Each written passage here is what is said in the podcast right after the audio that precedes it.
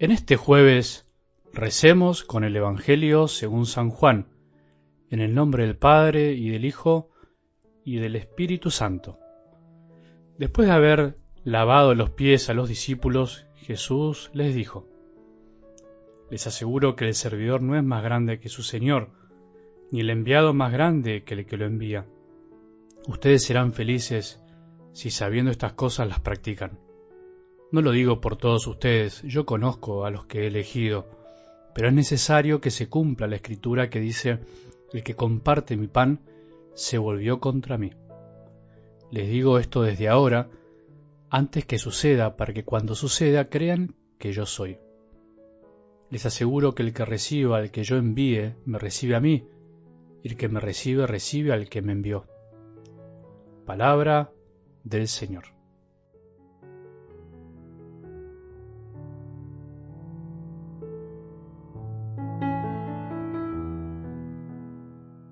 La certeza de la fe, la certeza de saber que nadie puede arrebatarnos de las manos de nuestro Padre, es muchas veces lo que nos ayuda a seguir caminando.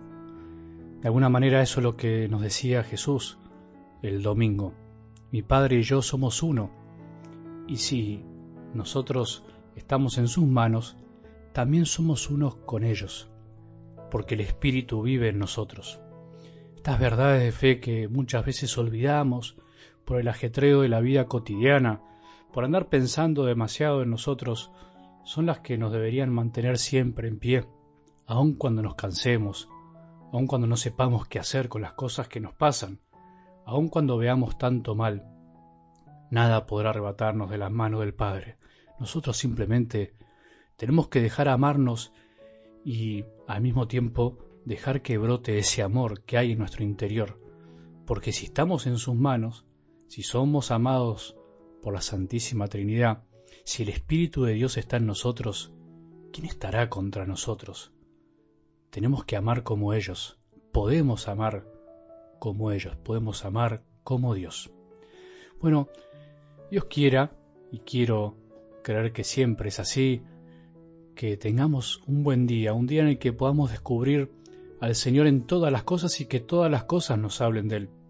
Y para eso es necesario empezar el día escuchando lo mejor que podemos escuchar, la música que hace bien a los oídos del corazón, la música de la palabra de Dios. Ponela a todo volumen, poné la música de Dios a todo volumen. Y también retomemos algo de lo de ayer.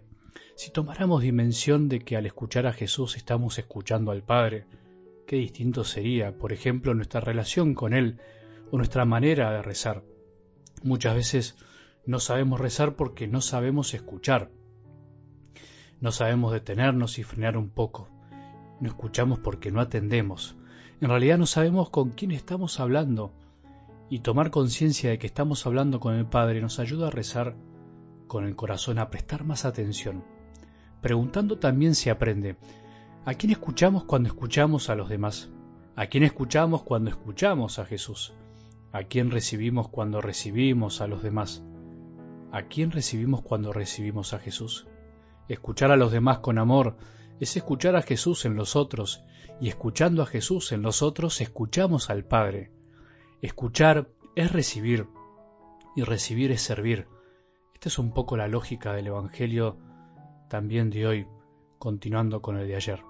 Hablando un poco vulgarmente, es como una especie de cadena de favores. El Padre que envía a su Hijo para servirnos, para lavarnos los pies, para amarnos y dar su vida por nosotros y nosotros, que si nos dejamos servir por Jesús, tenemos que experimentar que Dios es Padre y que ese Padre nos sirve y al mismo tiempo eso nos tiene que mover a ayudar y a poder hacer lo mismo con los demás, porque el servidor, no es más grande que su Señor.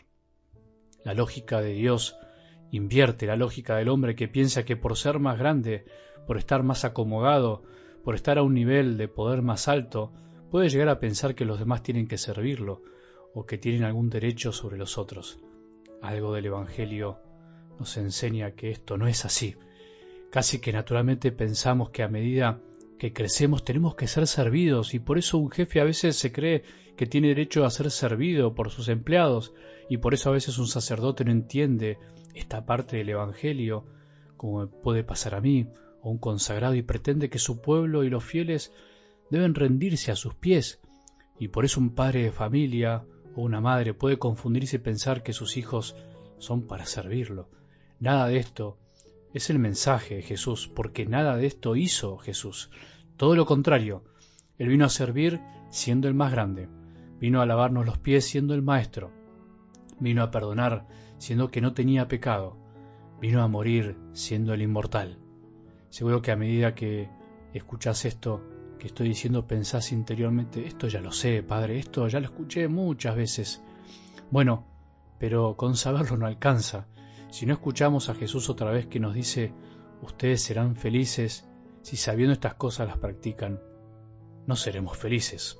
No somos felices por saber cosas buenas, no somos felices por acumular sabiduría para nuestro orgullo personal y regocijo.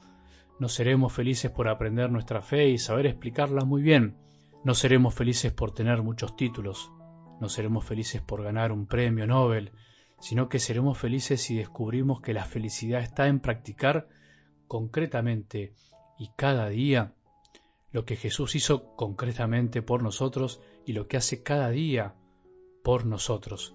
Jesús sigue lavándonos los pies, nos quiere despertar la conciencia para que de una vez por todas nos demos cuenta que tenemos que devolverle el favor, el amor amando y sirviendo a los demás hoy, sin esperar, sin soñar grandes cosas, en donde nos toque ahora, en nuestras familias, en nuestro trabajo, en la vida cotidiana, hagamos lo que el Señor hizo por nosotros.